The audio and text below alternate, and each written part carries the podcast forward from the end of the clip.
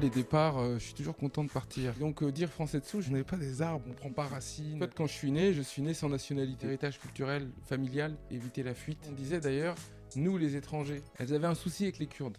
Tu vois, et d'uni- d'universaliser l'humanité. Grand frère, il pense qu'en fait, il, il a dit ça, mais il s'est engagé dans une, euh, ce qu'on appelle le djihad. Les étapes clés dans ma vie, je les ai passées en écrivant. Le bazar. Le bazar.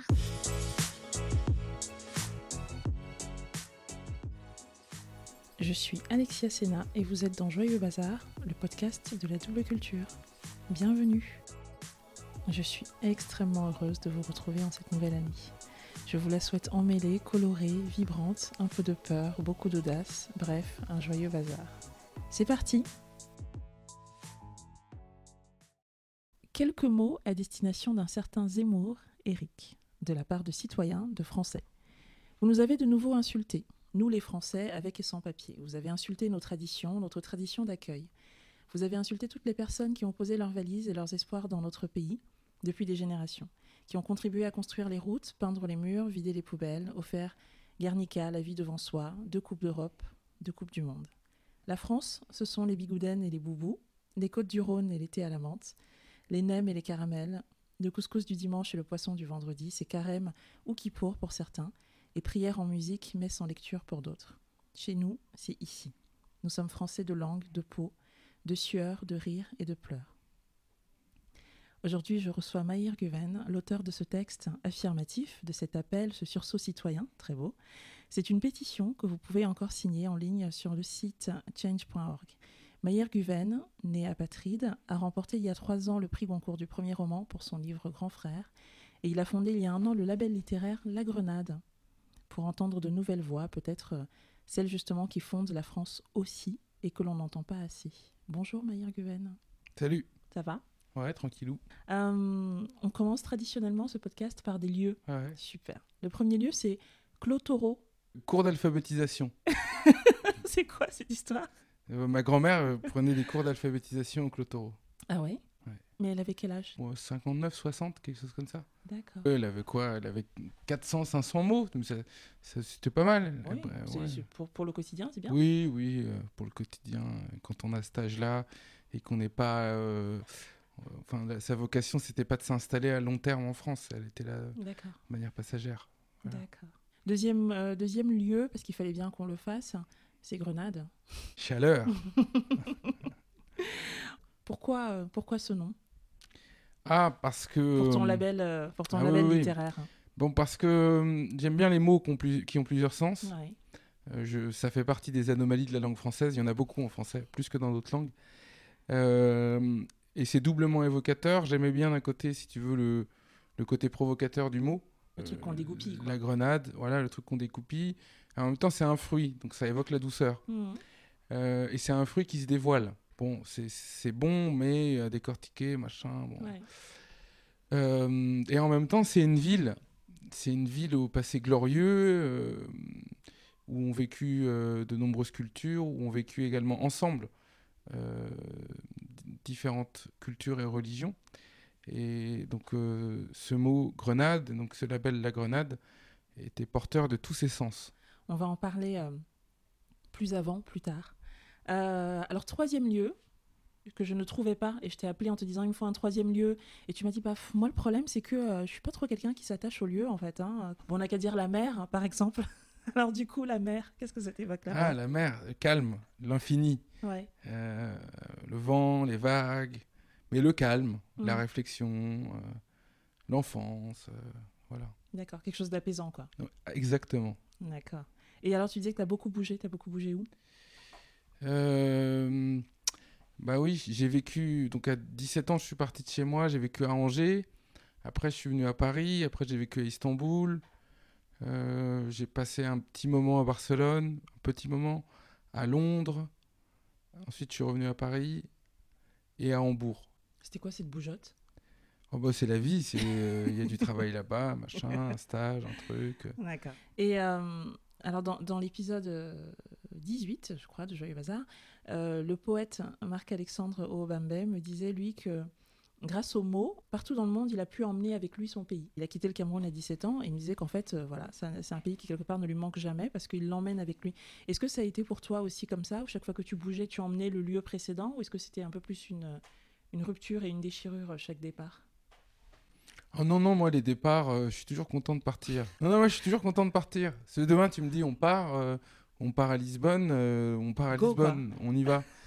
Euh, à chaque fois que tu pars, tu, tu, tu renais. Tu perds tes habitudes et tu retrouves un peu de ton enfance, mais je vais expliquer pourquoi. Tu te redeviens curieux. Donc, Ouais. n'importe quoi t'émerveille. Et, et tu te refais des copains, euh, ou en tout cas, tu rencontres des gens, ou tu fréquentes des lieux que tu n'aurais pas fréquentés dans, là où tu t'es installé. Alors j'aimerais qu'on commence par cette, euh, cette vidéo euh, qui, qui a beaucoup circulé, c'était bien avant la pétition que, que, que j'ai citée, dans laquelle tu revenais sur l'expression français de souche. Ouais. Non, mais en fait, si tu veux, euh, je crois qu'on a tendance à oublier que le langage, il raconte un état d'esprit constant. Le langage, souvent, aujourd'hui, en fait, beaucoup de gens le subissent, et sans réfléchir à l'imagerie mentale à laquelle ça renvoie. En fait, quand tu emploies un mot plutôt qu'un autre, c'est aussi faire langue commune. Et donc, euh, dire français de souche, bien entendu, ça renvoie à l'idée qu'il y a une souche française. Scientifiquement, elle est erronée. C'est prouvé aujourd'hui par les études génétiques, mais ça, on va dire qu'on s'en fiche un peu. Et en fait, euh, euh, étymologiquement, elle est erronée parce qu'un être humain n'est pas un arbre. C'est complètement débile à dire, mais c'est vrai. On n'est pas, on n'est pas des arbres, on prend pas racine. On, on est, on est une espèce qui se déplace Mm. constamment. Et ensuite, euh, quand on est français et qu'on est né de parents français, on hérite de cette nationalité. Mm. Donc, euh, non, parler de, de- de français d'héritage et français de désir, c'est plus noble, c'est plus beau. Ça Mm. crée en- encore une distinction, mais ça valorise. Moi, je suis parti du camp des gens qui aiment bien valoriser. Si tu veux, ça c'est mon travail d'éditeur aussi. Constamment, je suis obligé de dire aux gens, euh, Mm. c'est un bon premier jet. on, on- on tient le bon bout. Et quand tu raccroches, tu fais putain. Il y a du taf. non, je suis sûr, il y a du taf. Alors fran- français, française de désir, et français, française d'héritage. Et du coup, c'est quoi ton héritage à toi? Ah, c'est moi j'aime bien rire dans la vie, tu vois. J'aime bien manger, j'aime bien rire, j'aime bien que les choses se passent bien, tu vois. Euh, L'héritage culturel de ma famille, euh, il y a un rapport au chant, il y a un rapport à la danse, il y a un rapport à la légèreté de la vie. En fait, euh, ce besoin de faire tout avec passion. C'est-à-dire que si tu ris, tu ris fort. Tu- tu vas Si tu travailles, tu travailles fort. Si tu te reposes, tu te reposes fort. Mais tu fais jamais les trois à la fois. Une forme d'intensité. Mm. Et donc, quand les choses sont graves, elles sont vraiment graves et il faut s'en occuper. Et surtout, il faut pas fuir. Ça, c'est un truc que je pense que c'est un héritage culturel, familial, le... de constamment éviter, éviter la fuite. Toi, tu es né d'une maman turque et d'un papa kurde. Ouais. Euh, mais surtout, tu es né apatride. Alors, je, rappelle que être apatride euh, signifie ne pas avoir de nationalité, en tout cas n'être reconnu par aucun État comme, euh, comme ressortissant de cet État-là. Mais euh, concrètement, comment et pourquoi tu t'es retrouvé apatride? Il y a eu un coup d'État en Turquie en 1980. Suite à ça, on a retiré la nationalité turque à mes parents. Ils sont devenus réfugiés politiques en France. Donc, ils n'avaient pas de nationalité. De fait, quand je suis né, je suis né sans nationalité. Ça veut dire quoi Qu'on a, on a des papiers avec écrit dessus apatride Ouais, on a un truc hyper stylé. On a un passeport de, Attends, de l'O- de l'ONU arrête. euh, avec le truc de la Convention de Genève. arrête. euh, qui est émis par la France, bien entendu. Voilà, donc on a ce passeport et à la section visa, il y a marqué tout pays. Attends, c'est génial. Ouais, ouais, c'est non, mais en vrai, ça veut dire que tu peux aller partout? Partout, mais bon, si tu veux pas pour aller faire euh, euh, Homer le touriste, quoi, tu vois. Non, mais Merde, le touriste. c'est quand tu es réfugié, tu vois. Tu peux, tu peux te réfugier. Ah, tu tu peux veux. te réfugier partout. Ouais. D'accord. Voilà. Pour toi et pour l'enfant que tu étais, parce qu'à 10 ans, tu as acquis la nationalité euh, turque et à 13, la nationalité française. Ouais, c'est ça. Donc pour l'enfant que tu étais, du coup, avant 10 ans, est-ce que c'était, est-ce que tu savais que tu étais apatride? Est-ce que ça avait une signification tangible pour Non, toi ou non, c'était tout, je m'en contre. oui, Non, non, c'est le truc euh, bon, qu'on a oublié aujourd'hui, mais je pense qu'il était très important dans notre génération. Et c'est pas que moi, si tu veux, c'est que nous, on se considérait comme étrangers. Notre famille, on se considérait, et on disait d'ailleurs, nous les étrangers, les copains d'origine africaine ou euh, turcs et kurdes, c'était nous les étrangers et eux les Français. Et du coup, à quel moment est-ce que tu es devenu français là Euh, bah, à 13 ans. D'accord, merci. Mais euh, À quel moment est-ce que tu as cessé Est-ce que tu as cessé de dire nous les étrangers versus eux les Français? Est-ce que tu te situes un peu au milieu maintenant? Non, mais de toute façon, c'est l'expression nous les étrangers ou les Français, tu l'emploies constamment dans ta vie, peu importe qui t'es si tu veux. Mais sauf que l'expression nous les étrangers, ça va être euh, nous les gens de Melun contre les gens de Fontainebleau. Enfin, c'est pas que c'est le propre de l'être humain de, de- de discriminer. Euh, la vie, c'est un, c'est un combat pour construire la paix autour de soi et en soi, tu, tu fais attention, mais c'est toujours comme ça. Si tu veux, nous les hommes, les femmes, le- enfin, bon, tu vois, Tiens, nous les ça. parvenus ou eux, les, eux, les bourges qui ont hérité. Enfin bon, bref, tu vois. Si on fait le lien entre le- la grande et la petite histoire, est-ce que euh, le conflit qu'on sait entre Turcs et Kurdes Hmm. s'est immiscé dans ton histoire familiale, dans peut-être le couple que formaient tes parents ou Est-ce que vous avez à peu près réussi à, à vous en extraire? En fait, si tu regardes de l'extérieur, euh, tu peux avoir l'impression que c'est euh, comme la guerre du Rwanda, mais pas du tout. C'est très différent. Non, c'est très différent. Je connais pas la guerre du Rwanda en réalité. J'ai- lu quelques trucs, mais Euh, la majorité des Kurdes, ne- ne- euh, tous les Kurdes, ne, ne sont pas pour euh, le, le- la guérilla kurde. Donc pour oui, oui. les gens qui demandent l'indépendance. Il y a beaucoup de Kurdes qui ne votent pas pour ce parti. Mm. D'ailleurs, qui votent pour Erdogan, d'ailleurs. Mm. Euh, ce qui crée d'ailleurs d'autres conflits. Euh, typiquement dans des villages, il y a ceux qu'on appelle les, les collabos, qui sont des gardiens de village, et ceux qui sont guerrieros. Enfin bon, bref, tout un tas d'histoires très romanesques qui seraient très intéressantes à raconter si quelqu'un entend ce podcast. Et, souhaite donner la voilà. parole à cette histoire, contactez voilà, Maïr voilà. Exactement. Euh, et, et- et autre chose, c'est que le conflit est localisé. Non, non, nous, euh, nous, il y avait, il y avait pas de souci, et d'autant plus quand mes parents se sont rencontrés, il y avait pas encore de, il y avait pas encore de, de- Oui, C'était de- avant que les, les tensions n'éclatent. euh, Exactement. Exactement. Tu disais que quand tu étais enfant, on te demandait parfois euh, un peu de, de choisir quoi entre ton père et ta mère. On te disait mais tu te sens quand même plutôt quoi? Mais qui te demandait ça? Ah bah par exemple les sœurs de ma grand-mère par exemple. Alors elles, par- elles les sœurs de ma grand-mère, euh, elles avaient un souci avec les Kurdes, tu vois. Il y avait un truc qui, tu vois, ça, ça restait coincé un peu comme Ouais, ça. Il y avait un truc épidermique. avant la coup- pomme d'Adam. Mais c'était pas du, tu sais, c'était pas du racisme violent version Ku Klux- Klan, tu vois. C'était pas. Ouais, c'est juste qu'elles étaient un peu tendues sur le fait que leur nièce ait épousé un Voilà, quoi. voilà, pas- exactement. Elles n'avaient pas Ouais, encore c'est- trop digéré les le truc. Kurdes, c'est sale, c'est des paysans, blablabla. Je, je- je rembobine un petit peu.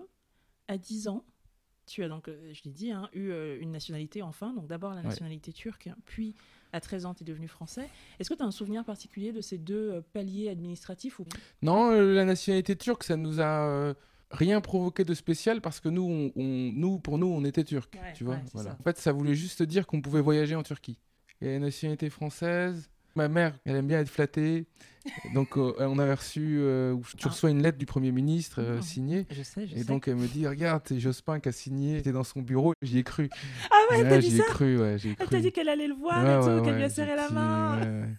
Et, euh, et en fait, non, mais à l'époque, par contre, il y a- il y a- on n'a pas fait de cérémonie particulière. Je crois que ça n'existait pas. D'accord. Mais je trouve ça pas mal, cette cérémonie, tu vois. Bah, moi, je, Euh, je l'ai faite en 2009 et euh, je sais pas, j'avais des sentiments partagés, mais en tout cas, je, je trouve que c'est bien qu'elle existe. Oui, voilà, voilà. Bon, après, peut-être que dans la forme, elle est améliorable, mais...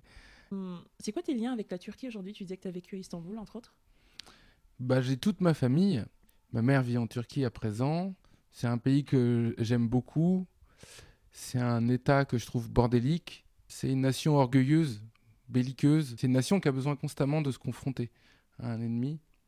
Donc euh, au- aujourd'hui, c'est la fonction des Kurdes. Euh, en ça, ça ressemble beaucoup à la France. Tu vois, la France, quand il n'y a pas d'ennemis, c'est un, pays qui vit pas. Non, mais c'est vrai, c'est- terrible, mais. euh, Tu, tu dirais que la France aussi est un État belliqueux? Ah bon, bon, mais il suffit de se promener un peu dans le monde. Non, mais c'est vrai. Enfin, il y a plein de pays où, si tu veux, les, les gens sont plus calmes, quoi. L'enfance, l'adolescence, est-ce que les mots te permettaient justement de, bah, de sortir de, de ces injonctions euh, plutôt papa, plutôt maman euh, euh, nous les étrangers versus les Français euh, que- Quelle était la place des mots pour, pour toi Ah non, en justement, fait? au contraire. Tu ne sais pas que le langage est un pouvoir et, et- et construit une imagerie mentale. Euh, il te manque des outils pour déconstruire le monde et te construire justement une, une carapace. Et alors à quel moment ça vient? À quel moment tu te dis, bah, tiens, en fait, les mots, ça pourrait me servir aussi à faire d'autres trucs En fait, tous les trucs, les étapes clés dans ma vie, je les ai passées en écrivant. Trouver les mots justes, convaincre. J'étais ni un bon ni un mauvais élève. J'étais dans le peuple du milieu. Euh, Le fameux peuple du Le milieu. peuple du milieu, ouais. Alors, je voulais entrer dans une formation sélective. Il a fallu que j'écrive au directeur de l'IUT. Et donc, je lui ai, je lui ai sorti un, un j'accuse, tu vois. Voilà. Même chose deux ans après pour entrer euh, à la Sorbonne. Eric Fotorino, après, je l'ai rencontré comme ça. J'ai écrit un long mail. En fait, c'est un jour où j'ai eu le déclic. euh, euh, ce que tu fais inconsciemment dans le choix des mots. IUT de gestion, euh, plein de boulot d'étudiants euh, en parallèle. Tu deviens auditeur dans un cabinet. Ouais. Et 2014, tu participes au lancement du journal Le 1 Ouais. avec, entre autres, Éric Fotorino, donc, qui a notamment dirigé le journal Le Monde pendant plusieurs années. Alors, je me suis laissé dire que tu avais découvert le monde des lettres par hasard en arrivant au 1, ce qui me semble... euh, ce qui me semblait déjà étrange, mais en plus là, en t'écoutant, non, enfin, Si, si, en fait, si tu veux, entre. d'un point de vue professionnel peut-être, mais... Oui, oui, bah exactement. Mais si tu veux, entre euh, lire des livres euh, et en fait travailler professionnellement dans le Oui, monde de l'édition, ça, d'accord. ça, ça n'a ça, ça n'a strictement rien à voir, tu vois. Et souvent, c'est marrant parce que les gens se font tout un spectacle dans leur tête de ce qu'est un écrivain et comment il travaille, mais ils pourraient, euh, comment dire, être aussi épatés en allant discuter avec un cordonnier. Non, mais parce que les recettes sont les mêmes, tu Mhm. vois, c'est de l'artisanat. Et c'est vrai que moi, j'avais probablement besoin de ça, besoin de comprendre comment ça fonctionnait pour pouvoir écrire de manière libérée. Qu'est-ce qu'un éditeur Comment t'imprimes un livre euh, Qu'est-ce que- qu'est-ce qu'un manuscrit euh, euh, Qu'est-ce qui est refusé? Enfin, tu vois, Mhm. j'ai- besoin de comprendre ça. Trois ans plus tard, tu publies un roman. Ouais. Et tant qu'à faire, eh ben, ton livre Grand Frère remporte donc le concours du premier roman. Rien que ça. Ouais, mais pas que. Le prix première, le prix Régine de Forge, faut leur rendre hommage, c'était les premiers. Vrai. Le prix du premier roman de la francophonie, et des prix à l'étranger, des traductions. Alors, ce, ce roman, Grand Frère, et, et si je te laissais euh, le présenter, dire avec tes propres mots de quoi il parle? Euh, Grand frère, c'est l'histoire d'un mec euh, paumé dans sa voiture qui trimballe les autres dans Paris via une application qui s'appelle euh, Uber. Et pendant qu'il les promène, il y a une fenêtre qui s'ouvre sur un monde qu'il ne connaissait pas, qui est son pare-brise. Donc sa fenêtre, c'est son pare-brise, et il découvre le monde par là. Et parce qu'il a quitté son petit quartier euh, où il a grandi et, et ses conneries. Et parallèlement à ça, lui, c'est quelqu'un qui veut s'en sortir dans la vie. Il a un frère qui est une sorte de d'idéaliste, tu vois, un brillant infirmier, qui part pour une organisation, euh, avec une organisation humanitaire en Syrie. Et, euh, et il a disparu, il donne plus de nouvelles. Et grand frère, il pense qu'en fait, il, a dit ça, mais il s'est engagé dans une, euh, pour, pour faire ce qu'on appelle le djihad. Et un jour, ce petit frère, il réapparaît à Paris. Grand frère le croise dans une gare routière euh, alors qu'il dépose un client. Mais, mais après, tout de suite après, le petit frère disparaît. Est-ce qu'il est vraiment rentré? Est-ce que c'est vraiment lui? Et pourquoi il est rentré? Voilà le début du livre. Bien. Donc un, livre qui raconte, bah, qui raconte l'époque, qui raconte le travail précaire, qui raconte l'ubérisation au sens propre et au sens figuré, euh, les deuxièmes générations de familles immigrées, qui passent par euh, le rap, le départ pour le djihad, les grandes désillusions individuelles, collectives. Parmi les éléments déclencheurs, alors peut-être pas déclencheurs, peut-être des éléments, des éléments. Il y a eu des départs pour la Syrie de gens qui étaient des ex-potes de lycée à toi? Un ami, oui, il a disparu, donc on suppose qu'il est parti en Syrie. Il y a une fille avec qui j'étais au collège qui, elle, euh, euh, oui, est dans un groupuscule. euh, en tout cas, il y a un moment, ils, ils ont préparé des attentats, si tu veux. Donc, euh, Est-ce que ce livre est, entre autres, une tentative d'explication ou de compréhension aussi de ça? Oui, il faut essayer de comprendre ce qui se passe dans la tête des gens. Je vais aller plus loin parce que euh, tu, dis, tu disais que tu te questionnes beaucoup sur le destin, euh, Ah ouais, c'est Euh, fascinant le destin, non le déterminisme, tout ça, les gens qui, qui, ont, qui ont les mêmes racines et qui finalement vont faire des choix ou euh, euh, se développer sur des, des- des branches différentes. Est-ce que, euh, donc je vais plus loin, est-ce que, euh, est-ce que tu te dis que tu aurais pu être à la place d'un de tes personnages, que ce Ah soit oui, celui oui, qui allait faire le djihad ou celui qui est le chauffeur Uber? Alors le djihad, je sais pas parce que je, je pense pas que je serais tombé là-dedans. J'ai pas assez de failles, tu vois, pour, pour tomber là-dedans. Mais euh, Uber, Uber, ça aurait pu être possible, ouais. Autour de ce livre, tu, tu dis aussi, euh, c'est le roman de gens qui ont grandi avec le rap, qui jugent pas la banlieue. Voilà, on a des amis dans les quartiers populaires et on en a à Paris aussi. On a déjà fumé de la drogue, enfin des gens de ma génération. J'ai dit ça où?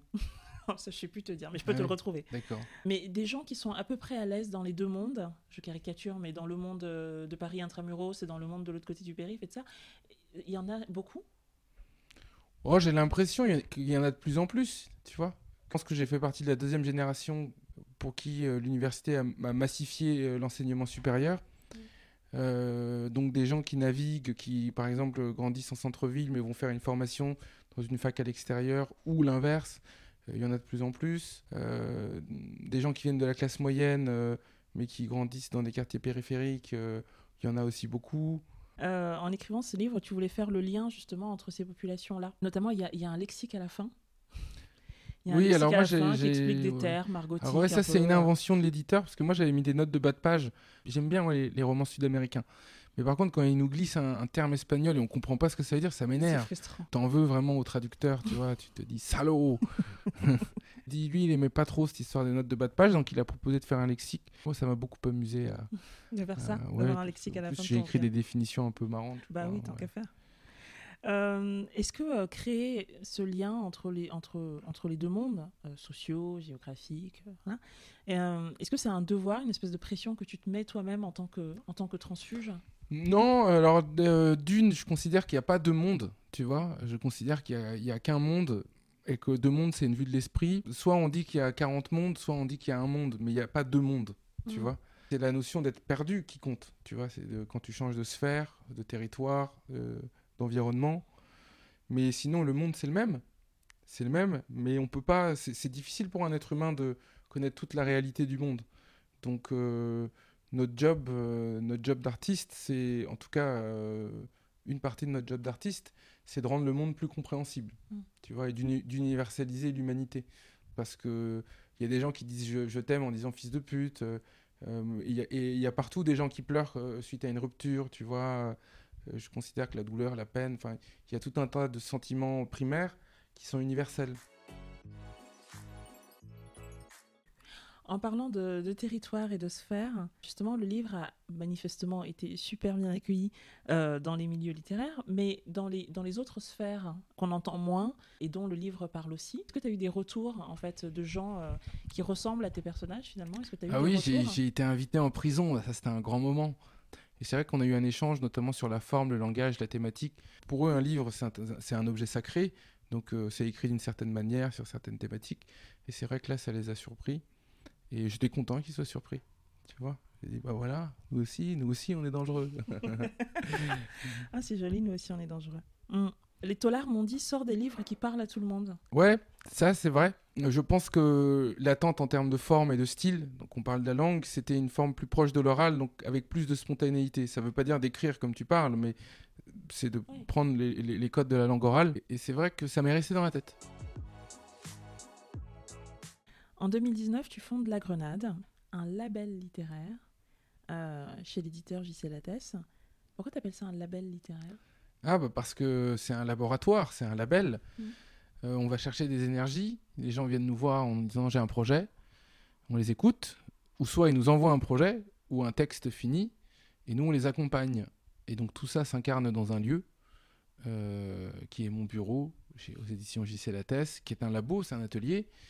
Et donc les gens peuvent venir taffer, discuter, échanger, comprendre. euh, Et passer de l'écrivain, euh, non pas que tu ne le sois plus, mais qui a porté sa propre voix dans ce roman-là, à euh, l'éditeur qui cette fois-ci fait éclore les voix des autres, c'est Ah, c'est un chemin naturel, si tu veux. Moi, j'ai toujours détesté, je déteste toujours. Tu sais, quand on cite une personne en exemple, genre, Mm. lui, il a fait, tout le monde peut le faire. Je pense que ça envoie une image négative, une image de même négative à ceux qui ne parviennent pas à le faire. Oui. Il y a des journalistes qui disaient, oui, regardez ce parcours incroyable, il est à Patrie, il est, il- un jour il a écrit. et tout. Je disais, c'est vraiment un truc de Golemont, tu vois, c'est des mauvaises questions. Je me suis dit, écoute, t'as ouvert une porte, t'as compris une partie des mécanismes de l'édition, euh, il y a plein de gens qui sont capables de faire des livres, mais qui n'ont probablement pas ton insolence ou ta curiosité pour aller fouiner à gauche à droite et apprendre. Donc, euh, synthétise tout ce que tu as appris en 4-5 ans. euh, et par contre, ceux qui ont des qualités d'écriture, qui ont envie de mener des projets, eh ben, ouvre-leur cette porte. Et construis. Et donc, dès lors, je me suis dit, il faut construire une citadelle. En plus, il faut le faire au sein de l'édition traditionnelle. C'est une manière de pérenniser la chose. On, va dans une grande maison d'édition française. Alors, La Grenade est dédiée, dites-vous, aux nouvelles voix et aux premiers romans. Le label La Grenade, alors que, que- que je vous invite, auditeurs, auditrices, à suivre sur les réseaux sociaux, euh, c'est donc de nouvelles voix, on l'a dit, mais c'est aussi de nouvelles manières de communiquer autour des livres Euh, et je pense notamment au collage. Mon idée principale, c'était de me dire comment on parle des livres différemment. Comment on, on rend l'image du livre cool, exigeante et détendue à la fois. Et un jour, on a créé une affiche euh, d'environ 50 cm sur 70. Euh, donc c'est pas très grand. Mais on a posé tout le texte d'un livre dessus en caractère 4. Donc on pouvait lire tout le livre sur, ce- sur cette affiche, qui était une affiche illustrée. Et dès lors, quand est sorti le livre Sac à Rose, je me suis dit qu'est-ce qu'on peut faire de sympa pour le lancement du livre de cet auteur? Qu'est-ce qui lui ferait plaisir d'ailleurs? Et qu'est-ce qui épaterait un peu les lecteurs et leur donnerait envie de s'intéresser à ce texte? Dès lors, je me suis dit bon, on est confiné, pas de librairie, pas de lieu, pas de ceci. Tout le monde dit qu'il faut faire du numérique. On n'a pas le droit d'être à l'intérieur. Soyons à l'extérieur. Comment on ramène des gens à l'extérieur? Il faut leur montrer des choses. Et donc, on a fait un grand collage de 5 mètres sur 3, il me semble, 15 mètres carrés, où on pouvait lire tout le livre dans la rue. Cette fois, on était en caractère 22 et on avait tout le texte d'un livre collé sur un mur, illustré. C'était une grande affiche. Et donc, on a intitulé cette œuvre Ceci n'est pas un roman, mais c'en était un. Bon, c'est pas tout, mais on arrive à la fin. Et alors là, attends, je vais faire un, je vais faire un truc de journaliste. là. Maïr Guven, vous, euh, la patrie de, devenue binationale, euh, passez des chiffres aux lettres du narrateur au passeur de mots. Qui êtes-vous devenu? Ah, bon, je suis un enfant, moi, j'aime m'amuser, tu vois. C'est- tout. C'est tout. C'est la réponse la plus courte qu'on m'ait faite, mais elle est très efficace. Merci Maïr. Euh, merci à toi.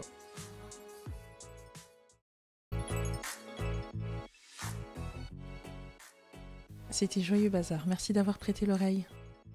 Si l'épisode vous a plu, laissez des étoiles et un commentaire, parlez-en à vos amis et aussi, je serai très heureuse de lire vos avis et vos émotions sur les réseaux sociaux. On se retrouve dans 15 jours, à bientôt